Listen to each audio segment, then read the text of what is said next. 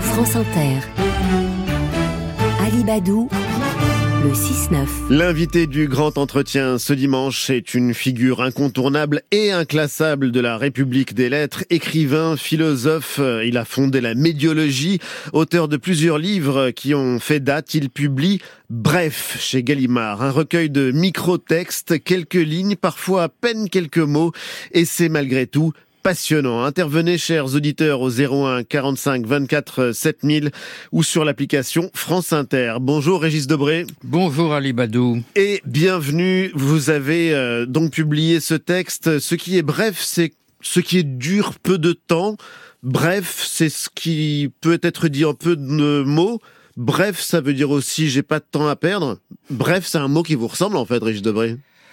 Écoutez, il se trouve que avec l'âge, on se tasse et on s'allège. Le corps se tasse, mais l'esprit, en quelque sorte, se désencombre, si vous voulez. C'est-à-dire qu'on voit ce qui compte et on vire ce qui encombre. Et donc, je dirais qu'on sourit finalement. Il n'y a pas de pathétique.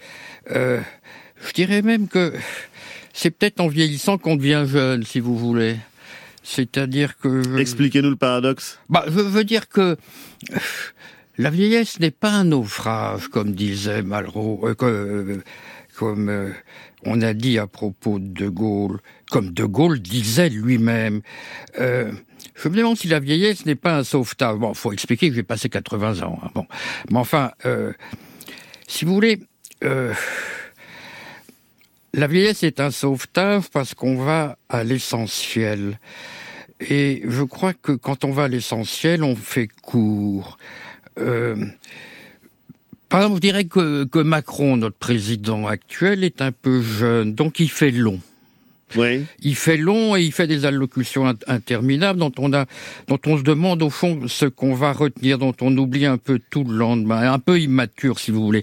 Alors que De Gaulle, vieux, euh, en six minutes, en cinq minutes, il met fin à la crise du mois de mai et il met fin à 30 ans de euh, d'histoire en une phrase. Le moment où, il part. Je, je quitte vous demain mes fonctions à midi. Je vous ai compris, c'est aussi une phrase qu'il a prononcée le général de Gaulle et vous dites que la forme brève, dire quelque chose en quelques mots, c'est aussi l'un des privilèges de celui qui est le chef et parce que ça laisse planer l'ambiguïté, que ça lui permet de dire sans trop dire, que Napoléon par exemple a énormément usé de la forme brève. Oui. Pourquoi? Bah, la commodité, si vous voulez, du bref, c'est l'ambiguïté.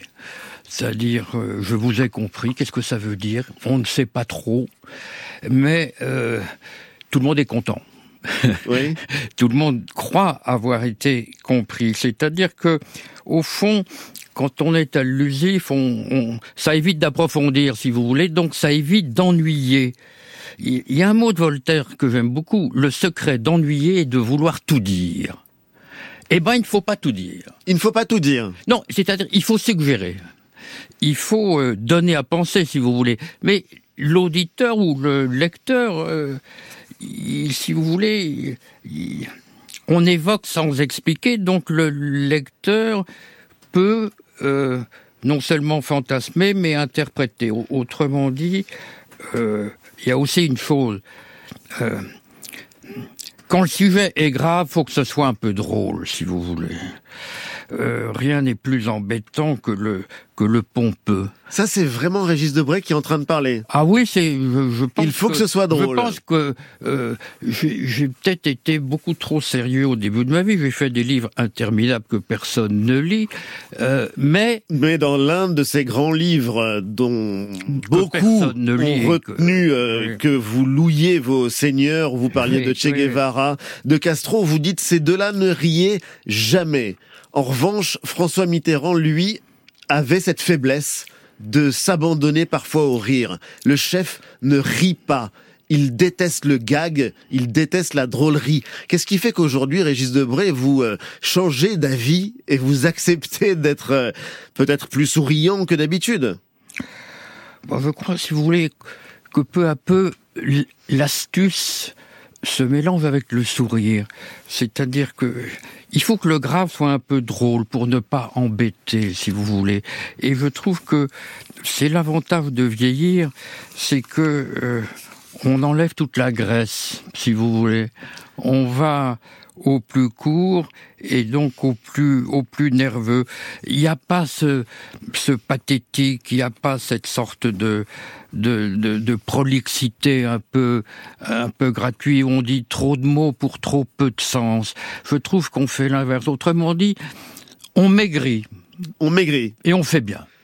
Et certitude de la jeunesse, indifférence de la vieillesse, ça va aussi avec euh, l'âge mûr, cette euh, forme de, de distance qu'on prend par rapport à l'actualité. Vous revenez souvent sur le sujet.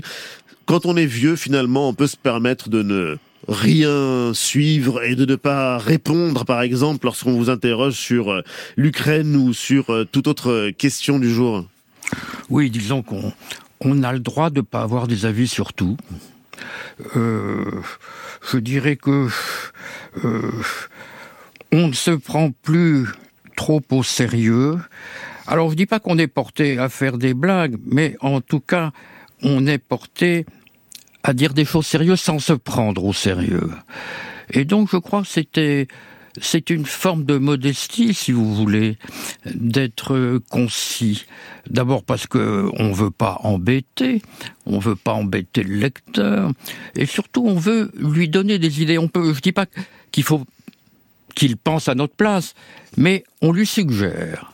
C'est-à-dire qu'au fond, je crois que euh, le, le, bref est suggestif, si vous voulez. Oui, C'est-à-dire, on évoque sans expliquer, on, on induit euh, sans déduire, on séduit, mais en tout cas, on n'est pas pontifiant. Mais on veut comprendre malgré tout. Vous écrivez que le cours fait la nique au copieux.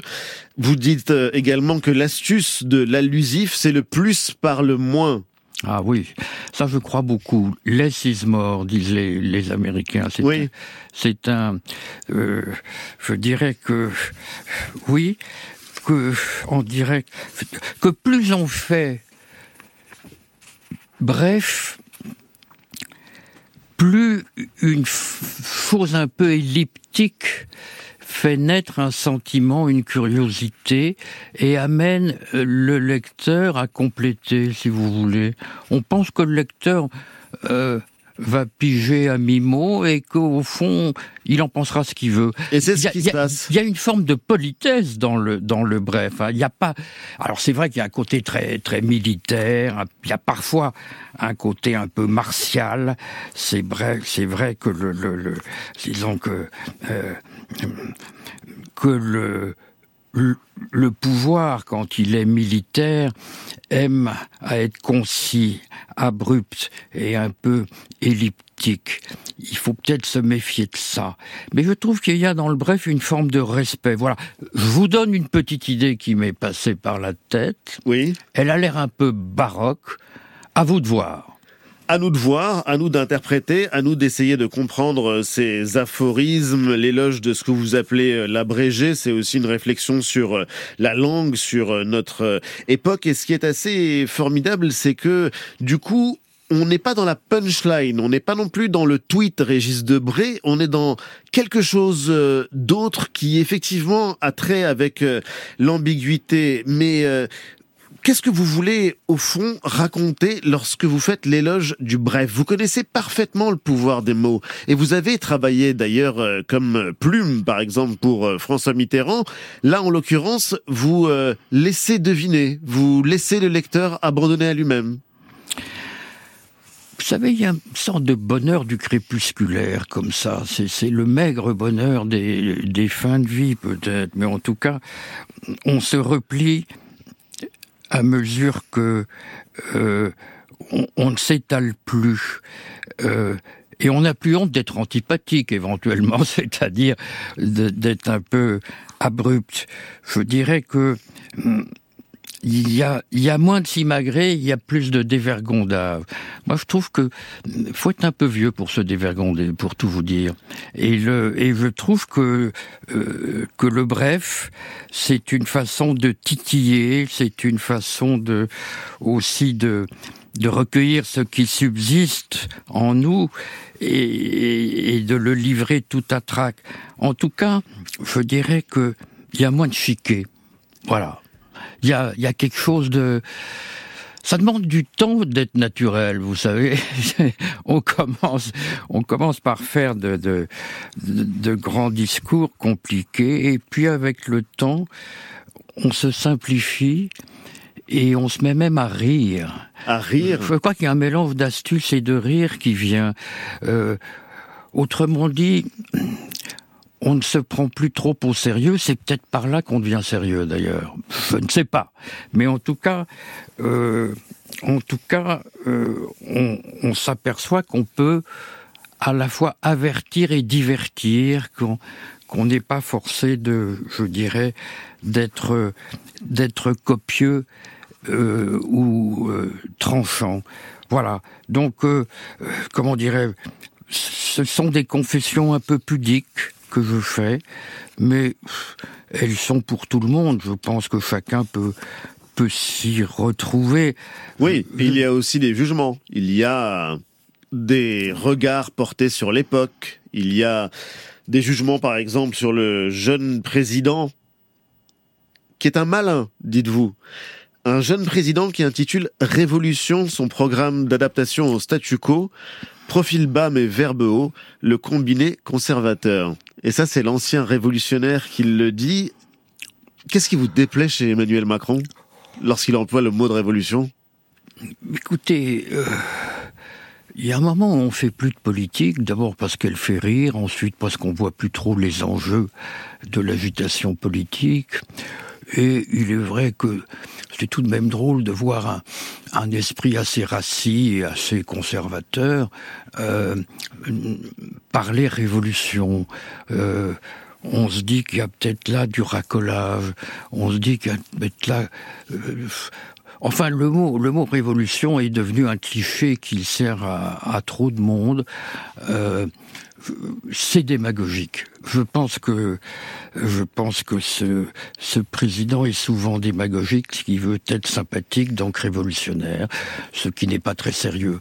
Vous portez aussi un jugement sur l'époque, à défaut de penser cathédrale, dites-vous, on refait la nôtre à neuf, à Paris, et en vrai. Elle est euh, d'ailleurs quasiment reconstruite, la flèche euh, anciennement dessiné par Viollet-le-Duc, a été installé. On est en train d'enlever les échafaudages. Vous écrivez Bienheureux incendie. Bienheureux incendie, ça va scandaliser, ça vous fait rire, Régis Debray. La croyance s'en est allée, mais la pierre en profite. Oui, je veux dire que euh, la foi, la grande foi collective, celle du Moyen Âge, si vous voulez, n'est plus là, évidemment. Et alors on, prend un intérêt, euh, je dirais non pas au contenu, mais à la forme, euh, non pas à la foi, mais au monument. Au fond, c'est un gain pour l'esthétique, c'est un gain pour le tourisme, euh, et, et, au fond, ça permet de recommencer, mais sur un mode plus léger, ce qu'a été le christianisme. Euh, non, non, je trouve ça, je trouve ça très bien. Ça va rapporter de l'argent d'abord. Il va y avoir des, des, touristes. Oui. Puis ça va, ça va nous rappeler qu'on a été chrétien. Et euh, on ne pense plus cathédrale. Qu'est-ce que c'est penser cathédrale? Oh, c'est penser pompeux, c'est penser grandiose, c'est hum, installé, comme on dit. Euh, il y a aussi penser cathédrale, c'est penser en grand, c'est avoir, je dirais, euh, des pensées euh, à l'échelle de l'histoire. C'est sans doute pour nous un peu prétentieux, un peu présomptueux. Donc on ne pense plus cathédrale, on pense aux jours qui passent. Il y a une sorte de, de repli, si vous voulez. Euh, les grandes perspectives, euh, ça me nuise. dit celui qui a vécu avec euh, Che Guevara et qui a connu de ces solitaires mus par des espoirs de foule. Bonjour Michel. Oui, bonjour. Et bienvenue sur France Inter. Vous vouliez interroger, poser une question à, notre invité Régis Debray? Oui, oui, bien sûr. Je voulais savoir quelle est la réaction de l'ancien compagnon de, de, Che Guevara en voyant les leaders du principal parti de gauche qui se disent de révolutionnaires tenir des propos euh, pro-Poutine et carrément antisémites aussi. Merci pour votre question, Michel. Vous avez l'air étonné, euh, Régis Debray Oui, écoutez, je ne, je ne veux pas du tout rentrer dans les polémiques politiques. Euh, encore une fois, si vous voulez, l'avantage de vieillir, c'est peut-être la distance qu'on prend avec l'actualité. La distance, c'est l'indifférence? Peut-être pas l'indifférence, peut-être la politesse. Alors parlons justement de pensée cathédrale. Vous avez euh, travaillé, vous avez euh, écrit d'ailleurs euh, sur l'un des événements qui va se produire mercredi prochain, à savoir l'entrée au Panthéon du couple Manouchian. Vous avez été cité par François Hollande il y a dix ans quand il leur rendait hommage et il disait ceci, Régis Debray a eu les mots pour qualifier ces hommes ou ces femmes ordinaires. Ils ont accompli l'extraordinaire. Vous avez été également à la remise de Légion d'honneur à Méliné Manouchian par François Mitterrand à l'Élysée. À quoi ça sert le Panthéon et est-ce qu'on a besoin de, grands hommes et de grandes femmes? Bah, Ça sert, si vous voulez, euh, à faire mémoire. Je dirais que ça permet aussi de voir que on ne fait pas mémoire des mêmes choses avec le temps, avec les millénaires. Je dirais que au Moyen Âge, c'était le saint, le saint dans sa cathédrale. Après, ça a été le héros qui a fait la guerre. Euh, ça pouvait être aussi bien euh, De Gaulle que Guevara, si vous voulez. Et maintenant, c'est le juste, c'est-à-dire Badinter en l'occurrence. Et on ne parle plus de guerre, on ne parle plus de foi, mais il y a quelque chose comme le siècle des Lumières, euh, Condorcet, je pense, euh, au livre d'Elisabeth Badinter. Sur lequel il a écrit avec sa femme. Euh, et Badinter qui était à la fois, je dirais, un homme de cœur et un homme de colère, car il faut voir les grandes colères de Badinter, mais elles étaient doublées d'une sorte de, après de, de retour à une certaine bonhomie et, qui rendait l'homme très très attachant. En tout cas, c'est certain que euh, nous avons changé d'époque. Alors on peut le regretter. Ce n'est plus la chrétienté, ce n'est plus la nation, c'est peut-être la justice. Vous l'avez bien connu, Robert Ballinter oui, je l'ai, je l'ai connu. Oui, nous étions, nous étions assez proches. Je dis assez proche parce que le temps est venu et euh, moi j'ai eu quelques ennuis de santé, lui aussi, et euh, le Covid, etc. Mais euh, nous avons été très complices, oui. Nous avions formé un petit groupe avec Michel Serres et quelques autres. Et Laurent Fabius, autour de François Mitterrand. Exactement. Un groupe de libertaires qui... Euh, de libertaires, peut-être pas. C'est le mot que vous employez dans Louer Soit nos seigneurs oui, pour vous décrire. disons de libéraux libertaires. En tout cas, on s'amusait beaucoup.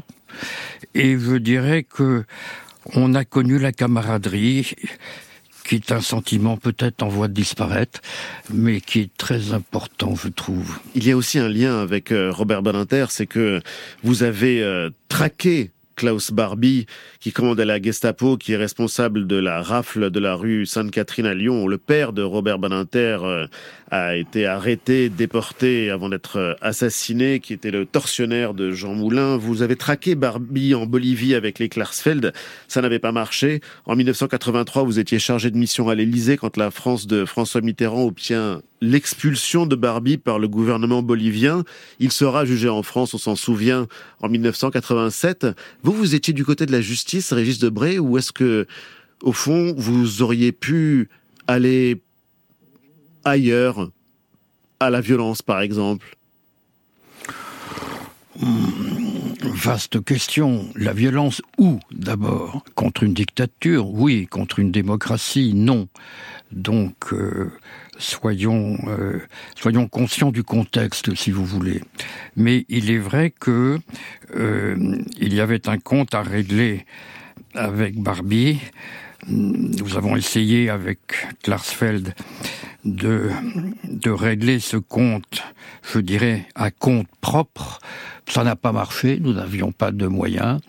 Mais en 72 Il est vrai qu'ensuite, euh, nous avons pu, ça a été difficile l'expulsion de Barbie, mais comme il se trouve que je connaissais la Bolivie et assez bien les gouvernants boliviens, euh, euh j'ai pu les convaincre. C'est une affaire assez complexe, mais dont je me souviens avec bonheur, et c'est vrai que Robert Banater aussi avait, je dirais pas des comptes à régler, mais il avait une histoire par devers lui, et celle de son père était très très importante. et donc nous avons travaillé ensemble. Et il tenait à ce que Barbie soit jugé que le droit s'applique. Je vous dis ça parce que dans votre livre, vous citez Zola, vous citez la haine. C'est un texte extrêmement fort. La haine est sainte. Elle est l'indignation des cœurs forts et puissants. Haïr, c'est aimer.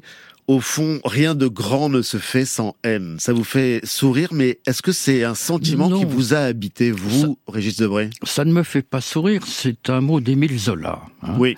Dans un, livre très curieux qui s'appelle Mes, Mes haines. Bon. Euh, non, pour tout vous dire, j'ai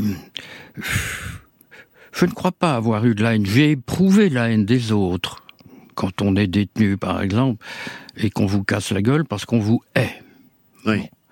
Euh, euh, mais je crois n'avoir pas connu de haine au sens personnel du mot. Euh, la volonté de justice, oui. De la colère, oui. Disons que la haine, je reconnais qu'elle joue un rôle capital dans l'histoire, mais j'ai été un peu épargné, si vous voulez. Je, je crois avoir été victime, oui, de cette haine. Euh, en, Bolivie notamment, mais euh, j'ai du mal à la, à la, ressentir. Et pourtant, je sais qu'elle joue un rôle moteur dans, dans l'histoire. Et qu'au fond, euh, la haine n'est pas qu'un sentiment négatif. Je dis, la haine a le don de soulever, la haine a le don de catalyser, la haine a le don de, de, rendre fort, si vous voulez. Je, je respecte la haine, mais je veux qu'elle ne dure pas trop. Je n'aime pas les haines recuites, je n'aime pas les haines qui durent trop. C'est-à-dire, j'aime les accès de colère et de haine, mais je n'aime pas qu'on s'en fasse euh, comme une sorte de, de drapeau. Il y a dans ce livre une phrase La vie nous apprend à baisser le ton, à remiser clairons et trompettes, à nous contenter d'une clarinette pour faire des couacs avant le quick. Vous pensez à la mort régulièrement? Elle est présente en filigrane dans ce livre. Euh, vous parlez de, de la mort? Oui. Écoutez, euh, on est bien forcé d'y penser parce que elle, pense à vous de toute façon, et, euh, on la sent, on la sent de plus en plus proche. Mais encore une fois, ce n'est pas pathétique. Je trouve que, au fond, que la mort peut nous faire sourire et, peut-être même éclater de rire. Et j'espère que dans ce livre, bref, euh, il y a de quoi rire. Il y a paradoxalement. Et il y a de quoi, en tout cas, euh, il y a de quoi, en tout cas, hausser les épaules un peu devant tant de d'émotions factices et qui ne durent pas vraiment. Non, je dirais que euh, je dirais que on peut lutter contre la mort peut-être par la drôlerie, peut-être par le cocasse, peut-être par le sourire tout simplement. Il faut imaginer donc euh, Régis Debré souriant et merci infiniment d'avoir été euh, notre euh, invité. On est obligé d'abréger avec le temps, c'est l'une de votre... Vous faites bien d'abréger. On abrège. Merci Régis Debré. Bref, est publié chez Gallimard et je le recommande chaleureusement. Bonne journée.